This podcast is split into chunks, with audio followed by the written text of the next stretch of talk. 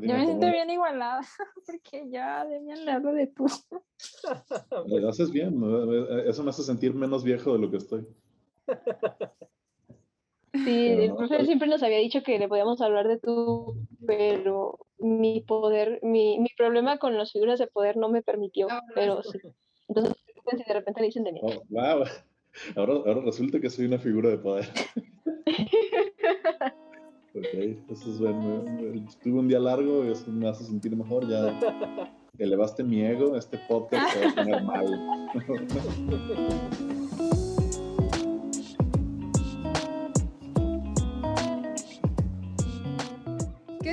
Bienvenidos a Creciendo Podcast, un podcast de músicos para todos. Yo soy Caro Palma y el día de hoy me acompaña aquí mi compañera Pamela. ¿Cómo estás, Pamela?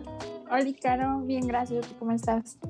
Muy bien, gracias. Y pues antes de comenzar con el tema de hoy, les queremos recordar que nos pueden seguir en nuestras redes sociales, arroba Creciendo Podcast en Spotify, eh, Instagram, Twitter y TikTok.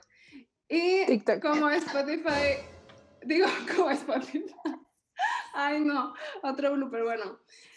Y como arroba creciendo podcast VG en YouTube y Facebook. Muy bien, pues el tema de hoy es un tema muy interesante y controversial y que muchos en la escuela dicen, ay no, pero eso no sé qué, ¿verdad? Ya van a saber. Y para hablar de este tema, invitamos a un experto en el tema, obviamente. Y él es... Igual de controversial. Ah, ah.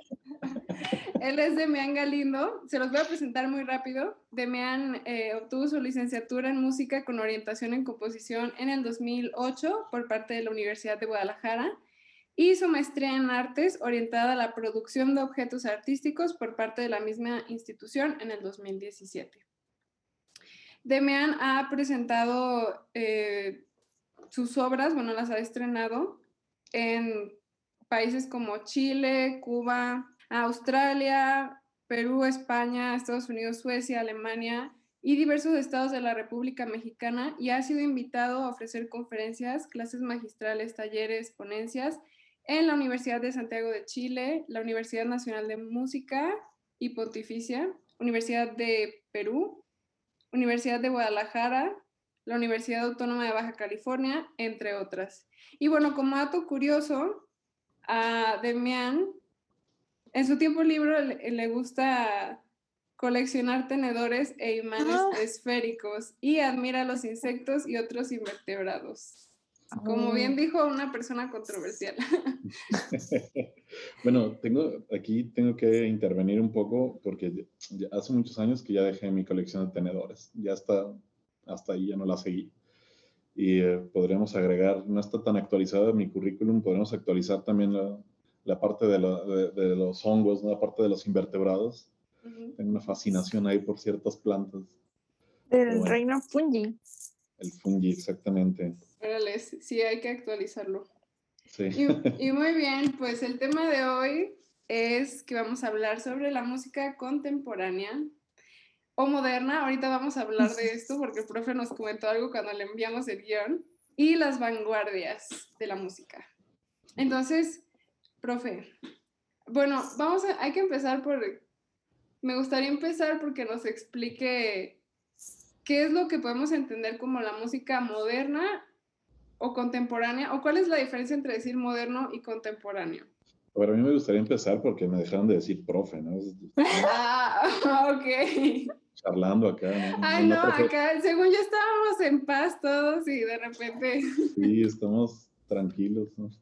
Este, a ver, no, mi comentario fue más en torno porque supuse por las preguntas que me enviaron que querían hablar como de la música, pues vamos a llamarle actual, ¿no? Y hablar de moderno, pues es hablar de un periodo muy específico, es como decir romanticismo, clasicismo, pues la música moderna algunos la sitúan por allá de principios del siglo pasado, ¿no? junto con el modernismo que también sucedía en otras disciplinas artísticas.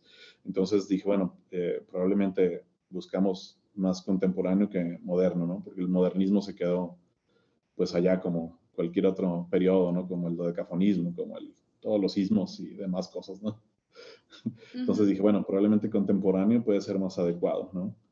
Eh, ahora, si entendemos moderno por, por, por, lo que está sucediendo ahorita, pues bueno, también se vale, ¿no? No, no hay reglas ahí al respecto. ¿no? ¿Y cómo podríamos explicarle a lo mejor a las personas que no son músicos qué es, a qué nos referimos con música contemporánea?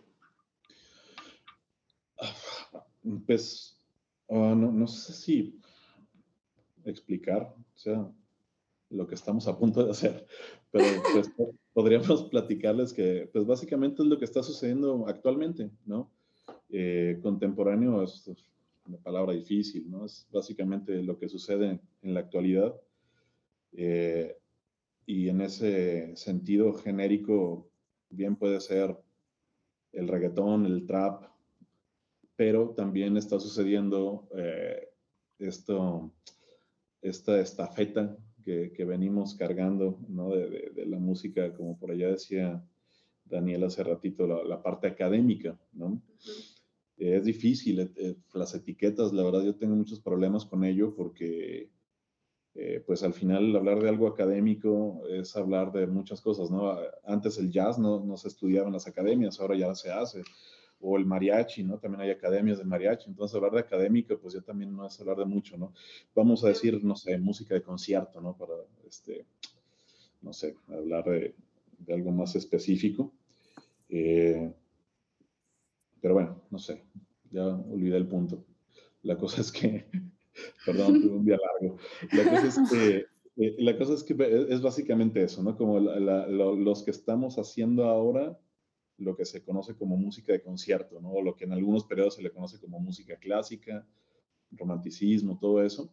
Pues bueno, habemos gente que, que seguimos con esa, con esa brecha, ¿no? De, de hacer música, eh, digamos, para, para, orquesta, para ensambles, para coros. No sé si respondí, si no, replanteamos con todo gusto. o si fui claro. Eh, no, sí. Sí, no, más a lo que nos referíamos era, por ejemplo, cómo, o sea, todas estas vanguardias, como el atonalismo, dodecafonismo, serialismo, entrarían de, dentro de la música contemporánea. Yo sé que poner etiquetas es un poco difícil, pero a final de cuentas más o menos tenemos casi todo etiquetado, ¿no? Por ejemplo, decimos jazz y entendemos ciertas cosas ¿no? Estándares, bebop. Entonces, nada más para hablar un poco de las vanguardias de esta música contemporánea que precisamente como que a los músicos clásicos, cuando estudiamos en la escuela, nos quedamos hasta... O sea, quiero decir que la mayoría de las personas se quedan como en el impresionismo, ¿no? Como que dicen, ay, no, ya lo demás es solo ruido o es solo esto. Y le hacen cara de fuchi. Entonces, precisamente este capítulo es como para acercarnos más a eso como músicos, porque yo siento que es importante conocer y abrirnos a estas vanguardias, ¿no? Sí, sientes, sientes bastante bien. Eh, a ver, um, ah, abriste muchos, muchos este, Déjame ver si me puedo ir en orden. Sí. Yo no consideraría el dodecafonismo, el serialismo eh, y todas las que mencionaste, casi todas las que mencionaste, como, como contemporáneo. ¿Por qué? Porque estamos, yo creo que ya estamos exactamente o muy cerca de un siglo de la creación del dodecafonismo. Es muy interesante, este, cuando, cuando tuve oportunidad de, por allá se, se leyó mi Ridiculum hace rato, cuando tuve oportunidad de estar en Australia, una chica, la, chica que invitaron de China, quería explorar eh, con series dodecafónicas ¿no? para, para, la pieza que nos iban a encargar, para un ensamble vocal. Y el director artístico del ensamble voltea y le dice, ah, clásico como Schumberg, ¿no? Entonces, eh, eh, en el resto del planeta o en muchas partes del planeta, el dodecafonismo se le conoce como la segunda escuela vienesa haciendo alusión pues a la primera escuela vienesa, que ya sabemos Mozart, Haydn, toda esta gente del, del, periodo clásico. En muchos, lo que quiero decir es que en muchas partes del mundo se le conoce ya como un segundo clásico. ¿No? Porque realmente la evolución fue armónica en, cuestión estructural, en cuestión formal, en muchos otros ámbitos musicales, realmente no, no hubo mucha evolución. pero en lo armónico sí. El punto es que pues estamos a un siglo de eso, o sea, 100 años. Y yo, yo he escuchado gente acá que me, que, que me dice, ah, sí, contemporáneo, como Schumberg. Yo, pues bueno, si tú consideras contemporáneo hace 100 años, está bien, ¿no? Pero a mí la palabra me habla de otras cosas, ¿no? Entonces, este, creo que es una cosa de percepción y eh, también de ignorancia.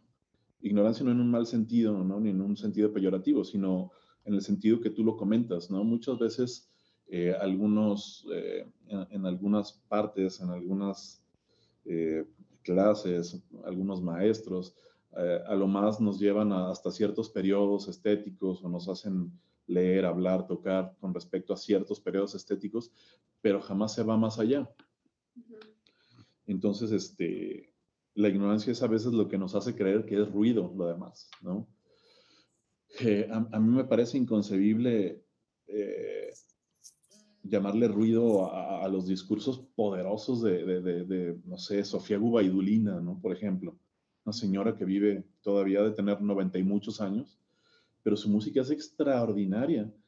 Y, y pues bueno, claro que hay ruido dentro de su música, eh, pero el ruido forma parte de una herramienta más nos habitúan o, mucho nos, nos hablan, eh, sobre todo en esta parte del país, de, la melodía, de la armonía, como si fuera alfa y omega.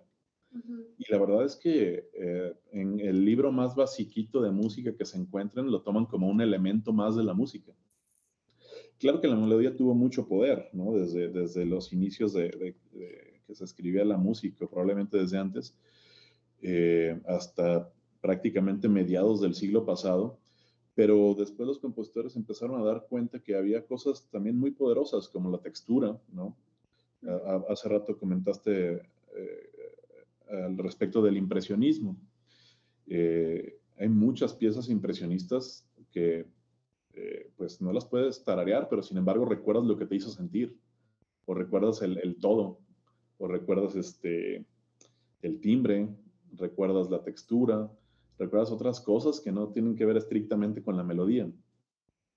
Entonces se fue, se fue, eh, creo que por factores diversos, eh, los compositores se fueron dando cuenta que pues la melodía no es el todo, ni es lo más, ni lo menos, no es solo una cosa más de, todo lo que se puede hacer, ¿no? Para, eh, pues, hacer música, expresarse sonoramente, o como quieren llamarle, ¿no? Ok. Entiendo, que cantinflear, si me estoy yendo, regrésame, no, por favor. No, esto sí respondiendo a esta pregunta, sí. me voy, me voy, me voy, me voy, me regresan. Pues lo, lo regresamos, lo, te regresamos. Ok, eh, la, la siguiente pregunta que tenemos es, ¿A qué se le conoce como las vanguardias de la música y en qué podríamos decir que consisten? Ah, esa es buena. Eh, ah, a ver, para mí una vanguardia es algo que rompe. ¿Sí? Y hablar de vanguardia es hablar de todas las estéticas, ¿no? Es decir, eh, en su momento Beethoven era inaudible para mucha gente. En su momento Bach era inaudible para mucha gente.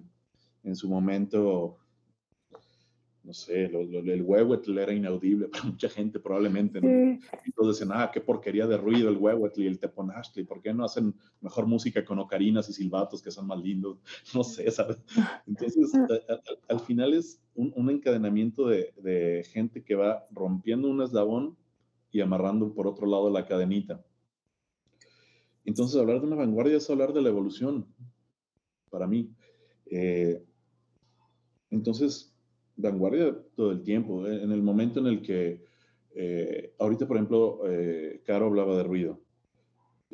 pues bueno, es que el, compositor, desde que conocemos al compositor como figura de compositor, eh, ha, intentado o ha buscado representar sonoramente el ruido. Esto eh, lo podemos encontrar, eh, les recomiendo mucho un artículo, si no lo han leído, de Marcelo Toledo, que se llama El mapa del ruido. Y él nos comenta que, por ejemplo, Vivaldi, ¿no? Cuando sus cuatro estaciones, todos dicen, oh, qué bonito, bla, bla, bla. Pero al final lo que Vivaldi quería representar eran truenos, era lluvia, era viento, cosas que realmente no son, digamos, elementos musicales, como digo, por decir, como conocemos los elementos tradicionales como melodía, armonía, ritmo, ¿no? Entonces, ¿cómo voy a representar una tormenta cayendo? ¿Sí? Pues bueno, ahora podemos hacerlo de miles de formas. En ese entonces tenía que ser con armonía, con melodía y con ritmo, porque de lo contrario, pues no te pagaban, o te quemaban en leña verde, o no conseguías mecenas, o, los reyes no te contrataban, o la iglesia te, censuraba, etcétera, etcétera, ¿no?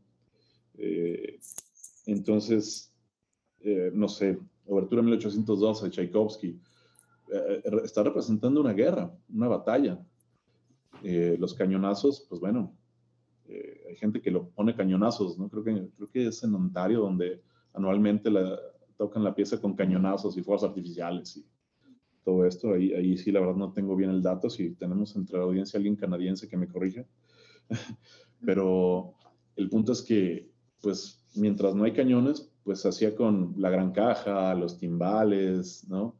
Entonces, al final, no es que el ruido sea algo nuevo o sea un elemento que los compositores de, de un siglo para acá dijeron, ah, hay que meter ruido en la obra, sino que siempre ha estado presente el ruido en cualquier entorno cuando inició la revolución industrial, el tren, eh, no sé.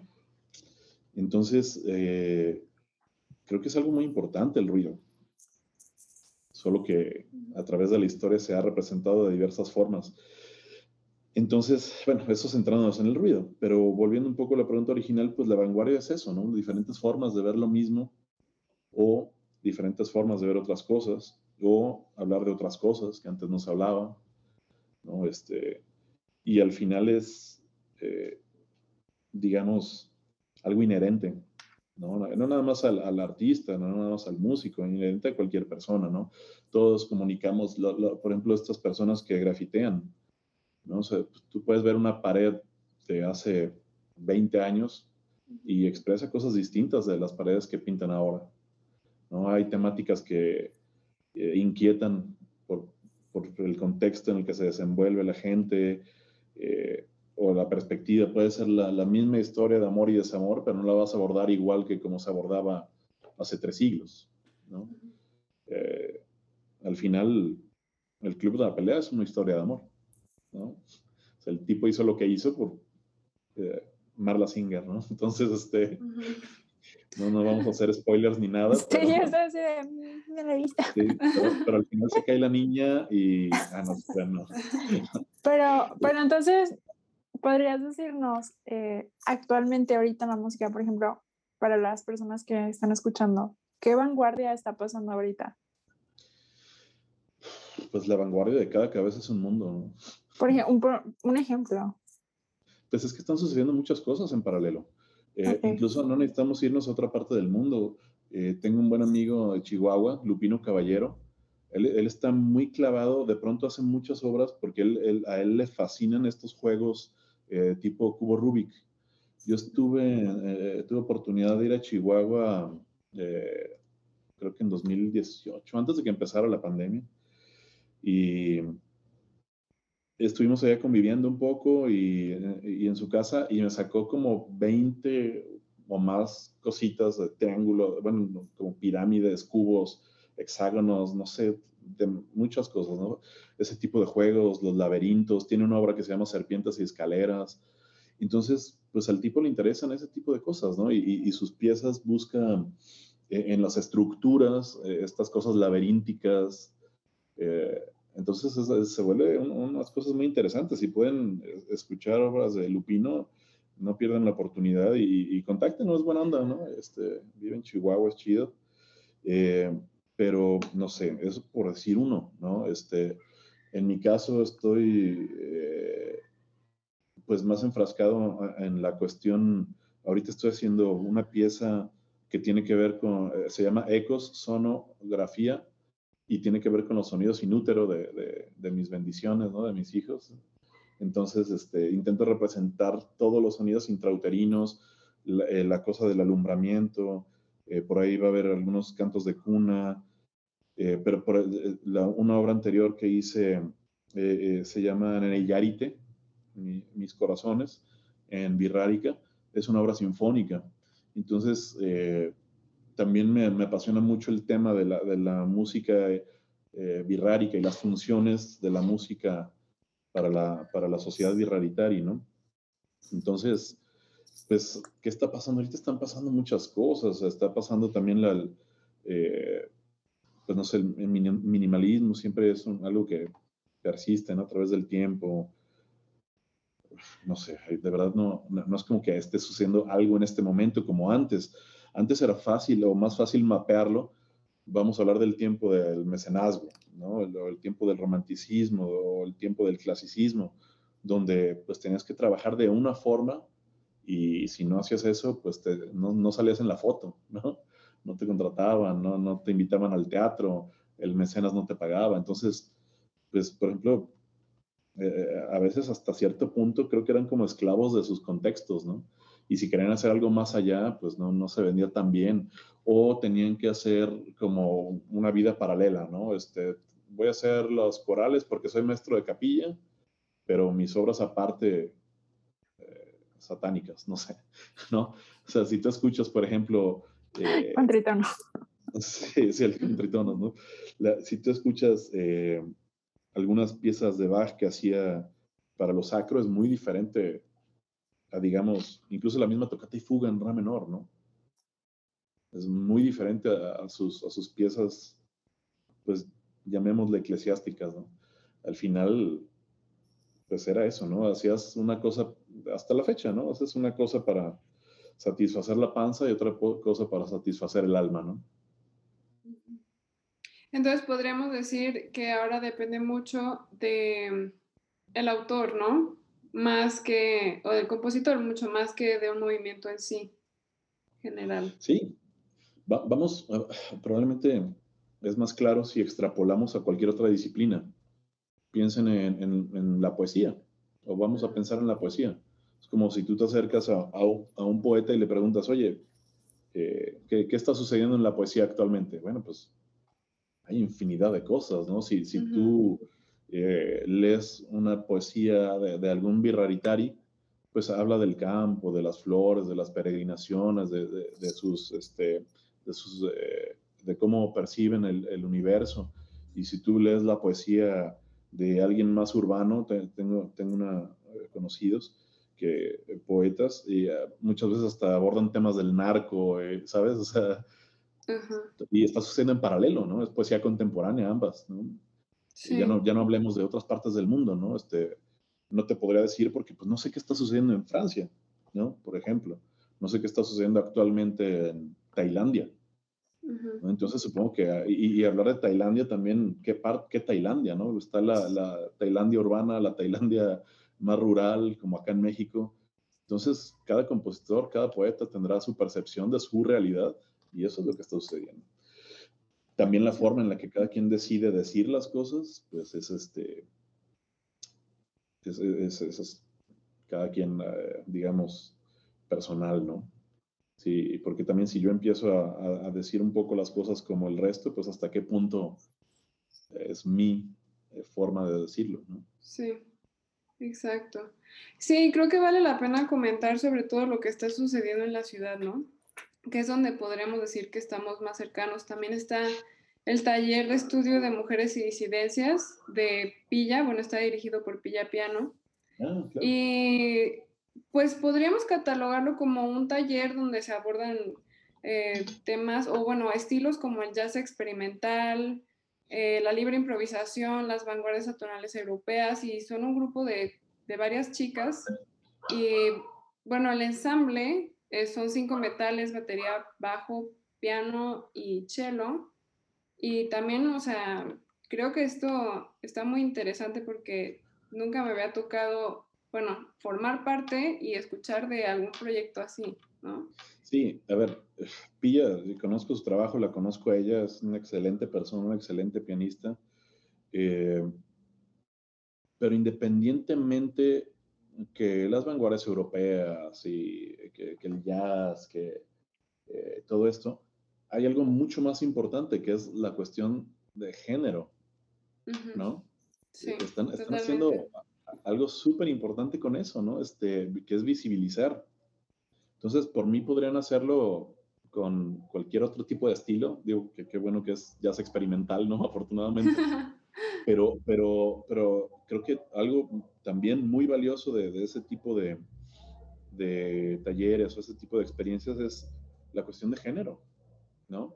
Sí. Porque, porque ya empezamos a ver poco a poco y muy lentamente, si me lo preguntan, que pues no todo se trata del club de Toby, ¿no? Sí. Sí, la verdad, eh, bueno, Pilla comentaba que nace precisamente por la posibilidad de expresión en el desarrollo para las mujeres en este, en este taller, ¿no? Y sobre todo en esos como géneros, podríamos decir, porque a veces se han visto, o históricamente se han visto, pues, solo figuras masculinas, pero bueno, ese también es otro tema, ¿no? y, es, y, es, y es terrible, ¿no? Que, que no, no, conozcamos a muchas de las compositoras que, que fueron muy importantes, este, yo, he tenido oportunidad de hablar con, con, muchas personas al respecto y de pronto intercambiamos música así de, de compositores de periodos que ya todos conocemos a los, a los rockstars de, de los periodos y dices, bueno, es que no le pedí absolutamente nada, solo no salió en la foto porque era mujer. Sí. Pero de verdad, este, música de, eh, eh, de, de, a ver, la misma hermana de Mozart, ¿no? Sí. Digo, ejemplos sobran, entonces, este, sí, sí es, sí es terrible, pero bueno, ya está moviéndose todo eso afortunadamente. Y qué mejor que sea con, esta improvisación experimental, porque como decías, bueno, como ejecutantes, como eh, este, o intérpretes, muchas veces se enfrascan mucho en, en, ciertas tradiciones, que no está mal porque de ahí tenemos que absorber la técnica, ¿no? tenemos que aprender lo que tenemos que aprender de ahí, pero eh, la música sigue. Siempre cuando tengo oportunidad de hablar de esto y mis alumnos no me dejarán mentir porque ya parece un, discurso que puedo grabar y, reproducir con máquinas, pero eh, es, es, insólito cómo siempre mucha gente busca eh, la nueva tableta, la nueva música, la nueva plataforma, la nueva bocina, la nueva pantalla plana, pero en cuestión de música, ¿qué escuchas? Ah, no, yo escucho barroco. Sí. De hecho... ¿Por qué, tu pantalón es de, ahorita? tu gusto musical tiene seis siglos ¿no? de distancia. De hecho, la siguiente pregunta tiene que ver con eso, ¿no? ¿Por qué, ¿Por qué crees que persiste cierto rechazo por parte de los músicos a este estilo, a estos estilos de música? Digo, no, no, no, no, no sé. Bueno, lo que has visto a lo mejor dando clases, ¿no? Porque digo, ya hablar así como de músicos, a lo mejor fuera de la escuela, pues fuera de la escuela cada quien hace lo que quiere. Claro. Ojalá. Muchas veces lo mismo que les dicen que hicieran, ¿no? Sí, sí, sí. Hacen lo que les dicen que hagan y ya no se salen de ahí. Ojalá hagan lo que quisieran. Eh, según yo, eh, por lo que he visto, eh, son dos factores en general, seguro hay más, pero se me ocurren ignorancia y miedo. ¿Sí? Repito, ignorancia no en un sentido peyorativo, ignorancia en el mero sentido de que eh, muchas veces en las clases eh, la apreciación musical termina en el periodo barroco, ¿no? O termina en el periodo romántico, como tú dijiste, en el impresionismo en el mejor de los casos, ¿no?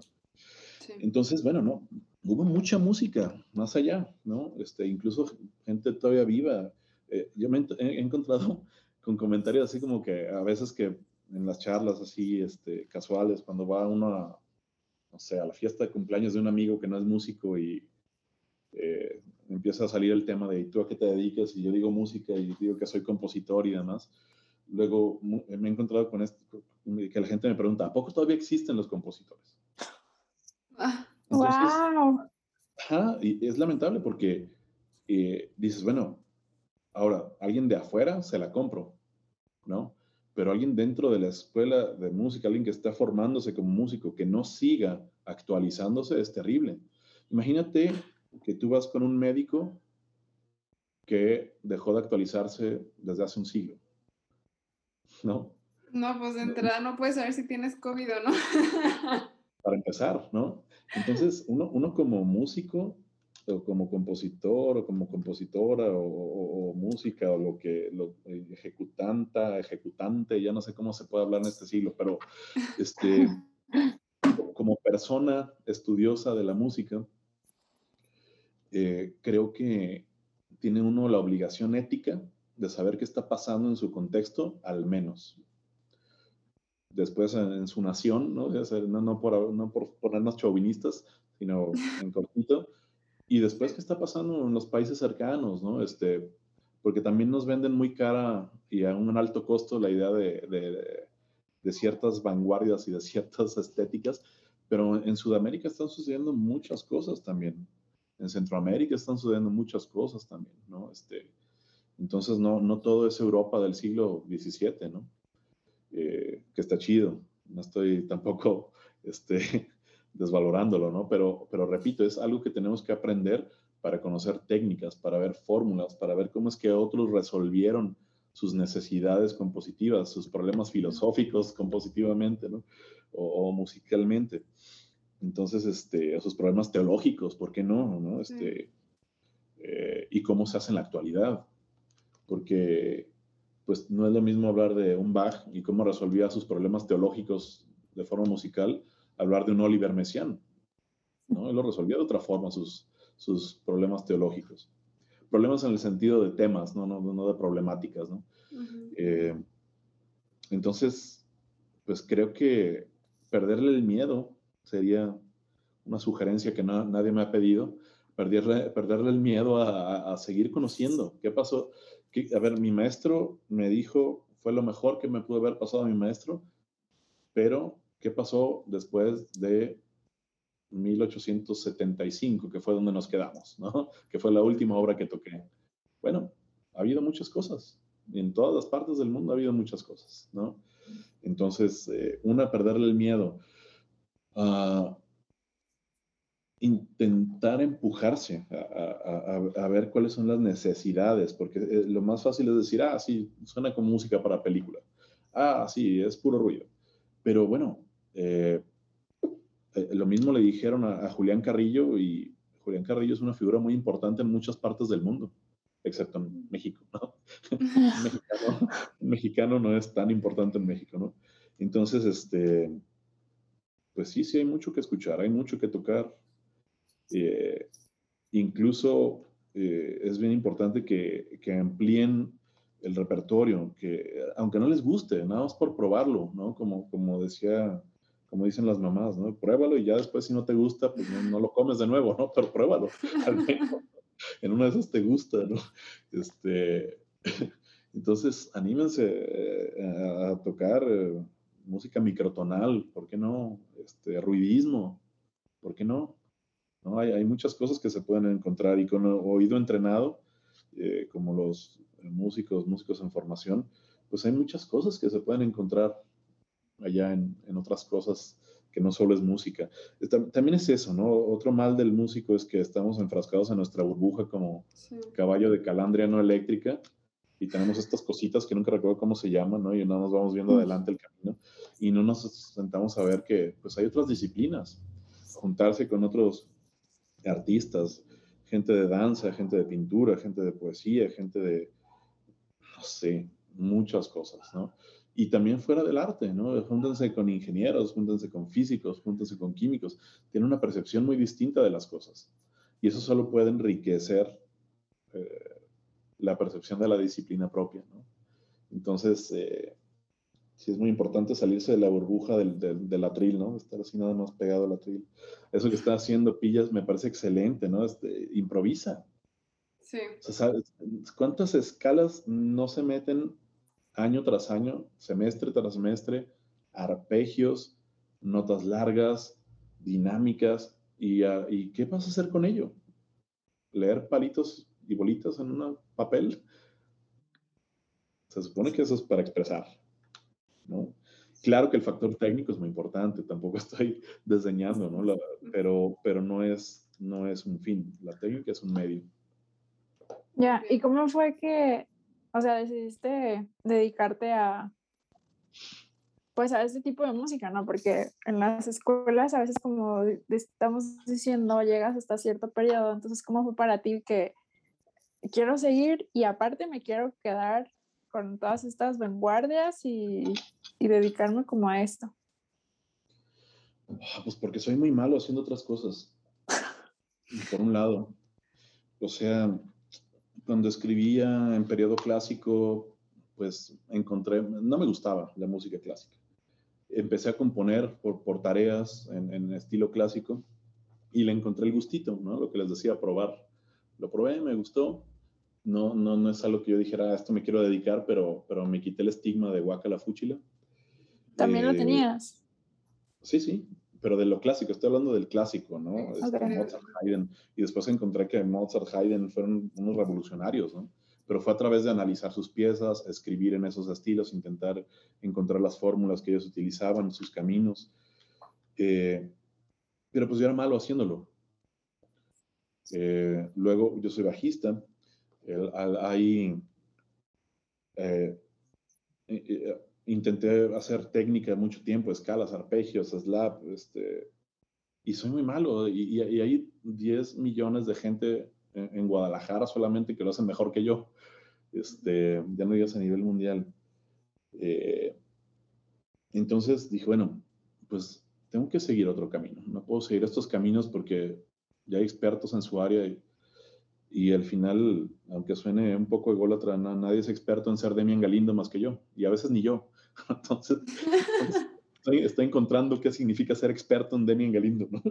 Eh, y, es, un, es un camino largo, es un camino que a veces lleva toda la vida, pero, no sé, un John Patatucci un Jaco Pastorius, bueno, Jaco Pastorius menos porque ya falleció, pero un Victor Wooten, eh, pues no van a ser un Demian Galindo, ¿no? Así como yo no voy a ser un Victor Wooten jamás, ¿no? por más que lo intente, por más que aspire a ello. Eh, entonces, por un lado, esto de darme cuenta que, que, tenía que seguir otro camino, que no fuera eso. Porque por más que pudiera escribir exactamente igual que Bach y asemejarme a Bach, pues ya tenemos un Bach. Nadie necesita un segundo Bach en la vida, ¿no? Este, uh, eso por un lado, ¿no? Como querer encontrar una voz propia. De cómo a mí me gusta decir las cosas, cómo yo quiero decir las cosas. Eh, por otro lado, pues creo que haciéndole caso al maestro que tuve durante la licenciatura, el maestro Manuel Cerda, eh, el cual lo, guardo, eh, guarda un, lugar especial en, mí, un nicho ahí de, de relación maestro-alumno. él me dijo, síguele, síguele. ¿No? Él siempre me empujaba a seguir. Y pues nada, solo le hice caso. Entonces, pues seguí investigando, seguí buscando, seguí preguntando, seguí indagando, seguí eh, eh, eso, ¿no? También, también tengo una personalidad, creo que muy curiosa, que a veces no me lleva a lugares saludables, pero, pero en este caso sí. Este, y pues siempre me pregunté, ¿no? O sea, no, no creí que, no, no creía que la música se hubiera parado en el tiempo. Entonces, pues investigaba, preguntaba, iba a diplomados, este, salía de Guadalajara, salgan de Guadalajara. De verdad, Guadalajara está chido, pero, pero hay más cosas sucediendo. Vayan a Michoacán, ¿no? En Michoacán están sucediendo muchas cosas, en Puebla, en Oaxaca, Chihuahua, Monterrey, y eso estoy hablando aquí en cortito, ¿no? Entonces hay que ver otras perspectivas, hay que ver qué están haciendo los compañeros y las compañeras de otros estados, de otros de otros lugares, ¿no? Porque si me quedo con lo que me dijeron que era música, siempre voy a hacer lo mismo.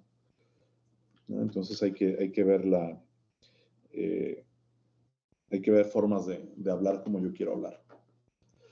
Demian, adentrándonos más en, podríamos decir, como la técnica a la hora de escribir, que tú usas, bueno, no que tú usas, pero que nos pudieras explicar cómo funciona la notación gráfica de técnicas extendidas. Estamos entrando en terrenos profundos. aguas peligrosas.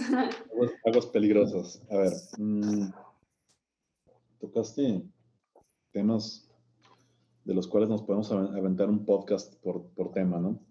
Sí. Eh, sí. solo podrías explicarnos como para las personas que no son músicos o que todavía no, no conocen la notación gráfica.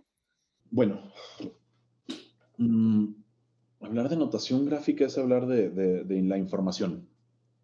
Siempre a mis alumnos de composición, eh, sobre todo los que ya van a salir, los de, los de sexto semestre de composición, eh, siempre les digo que la información es lo importante.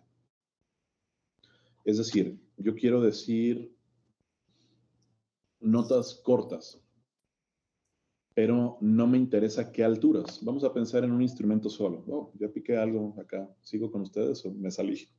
No, sí, sí, es acá. Voy, a quitarme el teclado de acá porque estoy manoteando mucho y ya ven como tres teclas que pico y seguro voy a destruir algo. Este, entonces, ah, ustedes dirán, bueno, para eso tenemos el estacato. ¿no? Estacatos, valores cortos. Entonces no necesito nada gráfico para, expresar, digamos, valor, eh, notas cortas, ¿no? Eh, pero hablar de, si yo digo, yo quiero valores cortos o notas cortas, pero no quiero o no me interesa las alturas que estés tocando. Cada quien piensa en su instrumento, es igual. Entonces, yo no voy a escribir alturas en el pentagrama porque no me interesan. A mí nada más me interesa que haga sonidos cortos. ¿Cómo voy a escribir eso? ¿Sí? No necesito un pentagrama. Podría dejar una sola línea y poner puntitos y decirte notas cortas. Podría ponerte una rítmica si me interesa que sean dobles corcheas, que sean corcheas, un ritmo. Podría si no me interesa la rítmica, dejar los puros puntitos por todos lados que representen sonidos, ponerlos arriba, abajo de la línea que se lleva por todos lados. Y entonces de cada quien decide qué nota, en qué ritmo, pero yo arriba voy a poner sonidos cortos. Esa es la instrucción. Entonces es así de simple. ¿sí? Si yo quiero que tenga una rítmica, pues le pongo corchetes, le pongo eh, plicas. Si no quiero, no lo pongo. Si yo quiero que tengan alturas específicas, bueno, pongo un pentagrama y ahí le pongo un si, un do, un re. Si no me interesa, pues no lo pongo. Es tan simple como dar la información que yo quiero. pero creo que habría que ir un paso más allá. Ahí estamos hablando de un factor técnico. La pregunta verdadera tendría que ser, ¿para qué quiero escribir de X o Y manera? ¿Sí? Porque si yo tengo muy claro qué alturas quiero escribir y que quiero que sean valores cortos, bueno, escribo las alturas. Escribo el puro neuma y le pongo el estacato y si no me importa el ritmo, pues no pongo plicas, no pongo corchetes. Pero si no, pues pongo puntitos y ya. ¿Sí?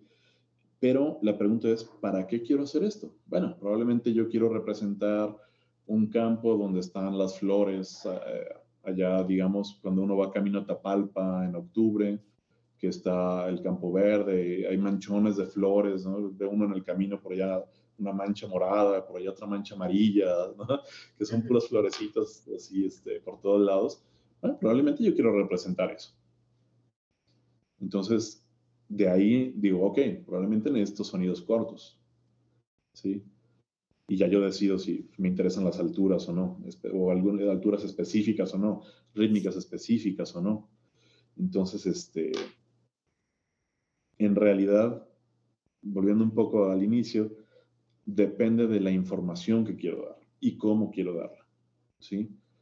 Eh, no es tanto el hecho de, poner una raya por poner una raya. Digo, eso ya sucedió eh, cuando experimentaron de esto hace pues, prácticamente un siglo, con las partituras gráficas. ¿no? Si ustedes le echan un ojo al área de John Cage, por ejemplo, para vos, son puras rayas de colores, rayas, puntitos, ¿no?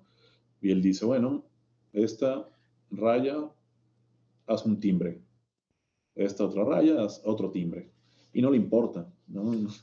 O sea, él nada más lo que quiere es que uno sea, y tú puedes decir, decidir como cantante o como voz, decir, bueno, acá voy a hacer eh, algo más granular porque la línea está como con puntitos o está como eh, más en diagonales, no sé, en sierra, en forma de sierra, o la línea es muy recta, pues me mantengo en una sola nota, o la línea es ondulada, pues voy generando estas ondulaciones. Depende, depende, pero al final ya alguien nos ablandó el camino, o, muchos alguienes nos ablandaron el camino en la cuestión de la notación gráfica. Entonces es solo una herramienta que nosotros utilizamos. Y tocando el otro tema que hablabas de técnica extendida, bueno, yo la verdad estoy un poco peleado con la palabra. Eh, a veces nada más son efectos, porque hablar de una técnica es hablar de, de algo que se estudia, un método, ¿no? Eh, tiene que haber un método para poder llevar allá. Entonces a veces nada más son efectos. El punto es que... Entonces, para, por ejemplo, para las personas que escuchan que no saben que no son músicos y no saben qué es una técnica extendida, se podría decir que una técnica extendida son efectos que haces con tu, con tu instrumento. Sí, sí, totalmente. Sí, esto de técnica extendida, no sé quién acuñó el término, pero pues digo, habrá las que sí, ¿no? Habrá las que sí son técnicas extendidas, pero pues en su mayoría creo que más bien son efectos. Sí, porque generalmente, por ejemplo, las, las obras que yo he visto que usan técnica extendida, por ejemplo, es de que, no sé, de que tal cual le dan golpecitos al piano o le pegan a la, a la tapa del instrumento, cosas así, ¿no? O tocas, el, o tocas de una manera como, no sé, con el arco al revés, cosas así. Ajá. Pero, ¿y, cuántos métodos conoces que le peguen al, al instrumento con el ninguno, ninguno, ninguno, ninguno, Entonces son solo efectos tímbricos. Escalas mientras le toca. Exacto, ¿no? O sea, entonces realmente terminan por ser efectos, ¿no? No son técnicas per se. O sea, nadie estudia para pegar al instrumento. ¿sí? Se le pegas y ya, ¿no? O, o esta, esta, técnica del arco, que es poner mucho peso en el arco. Eh, eh Piazzolla le llamaba lija y guiro, ¿no? Dependiendo si era antes o después del puente. Eh, no, no hay una técnica... Perdón, ¿alguien quiere pan de lote? no, aprovecho. Es, es, su, es su momento. No, hay un libro que nos diga, ah, mira, ponle mucho peso al arco en tu mano derecha y raspas atrás del puente. No hay ningún método, solo lo haces y ya, ¿no? Y, y, no necesitas eh, aprenderlo como técnica porque no hay mucho que hacer al respecto, solo es, un efecto, vaya, ¿no? Entonces yo les llamaría efectos.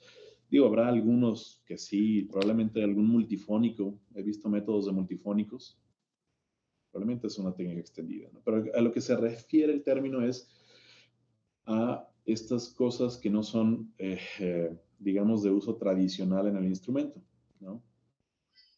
Preparar, por ejemplo, preparar un piano, ¿no? Estas piezas para piano preparado. Pues no hay un método para preparar un piano porque pues cada compositor lo prepara dependiendo de sus necesidades o de lo que está buscando tímbricamente, ¿sí? Es más de entender el, el espectro sonoro, ¿cierto? Pues el espectro, el timbre, en realidad es más de entender qué es lo que busca el compositor, ¿no? Ok. Ok, y para ir casi cerrando este programa, ¿nos podrías dar recomendaciones de obras para escuchar, o sea, y que sean también como amigables para personas que realmente van empezando? ajá, que van empezando, que nunca han escuchado una obra de este estilo.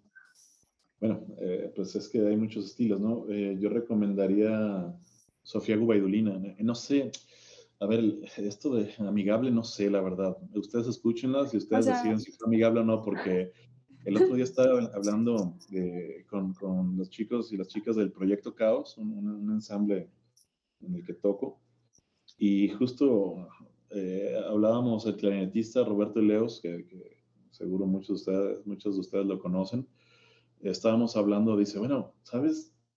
A mí ya nada me suena disonante.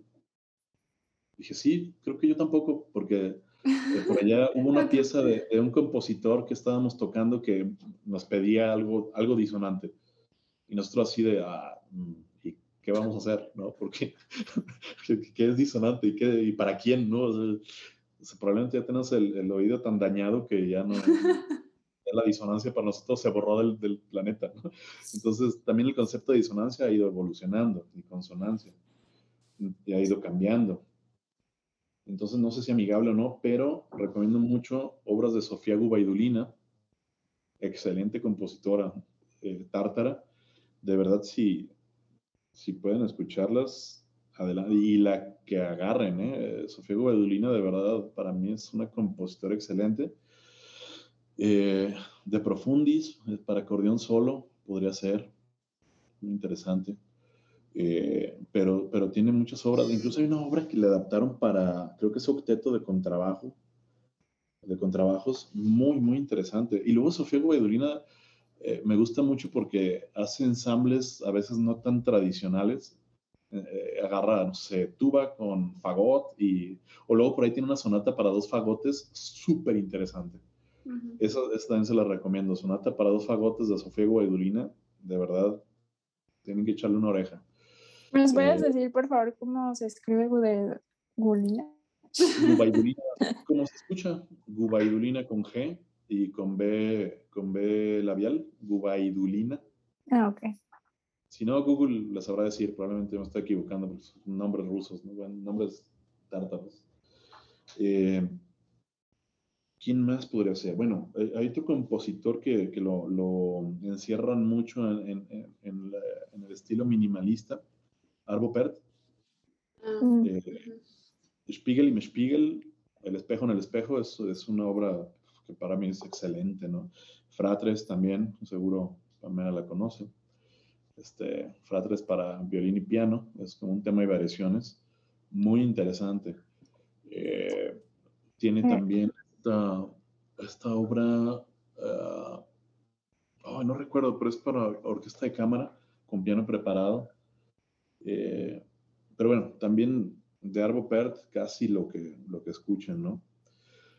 Ahora, también hablábamos hace rato de, eh, de cómo los compositores agarran temas eh, ya, ya muy diversos.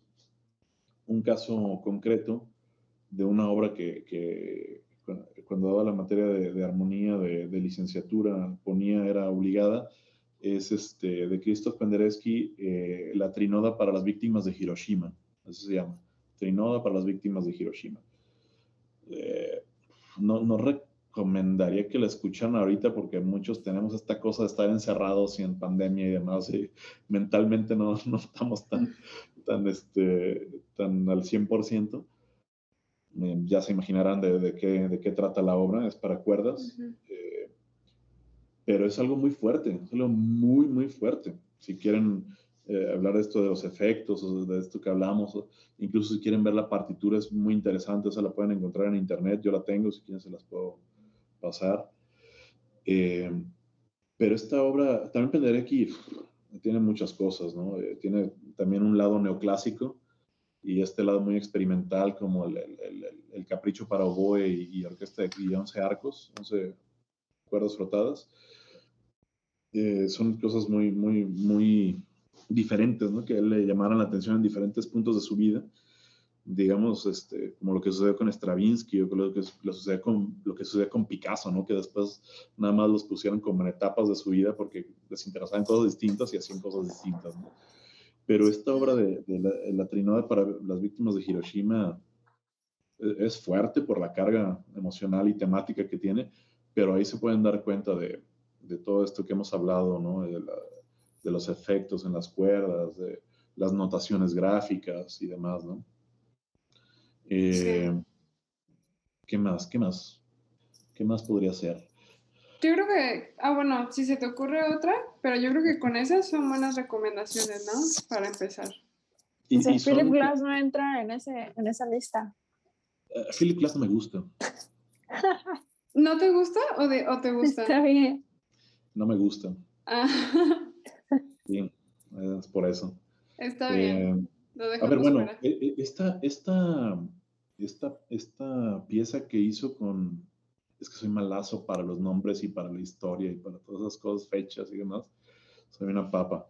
Pero esta obra que hizo eh, e, es, es, es, una serie como de tres eh, largometrajes que son es cine y él hizo la música para, para esto. ¿Las horas? ¿Cuál, perdón? ¿Las horas de Hours? No, no, tiene un nombre africano, Cayume. Ah.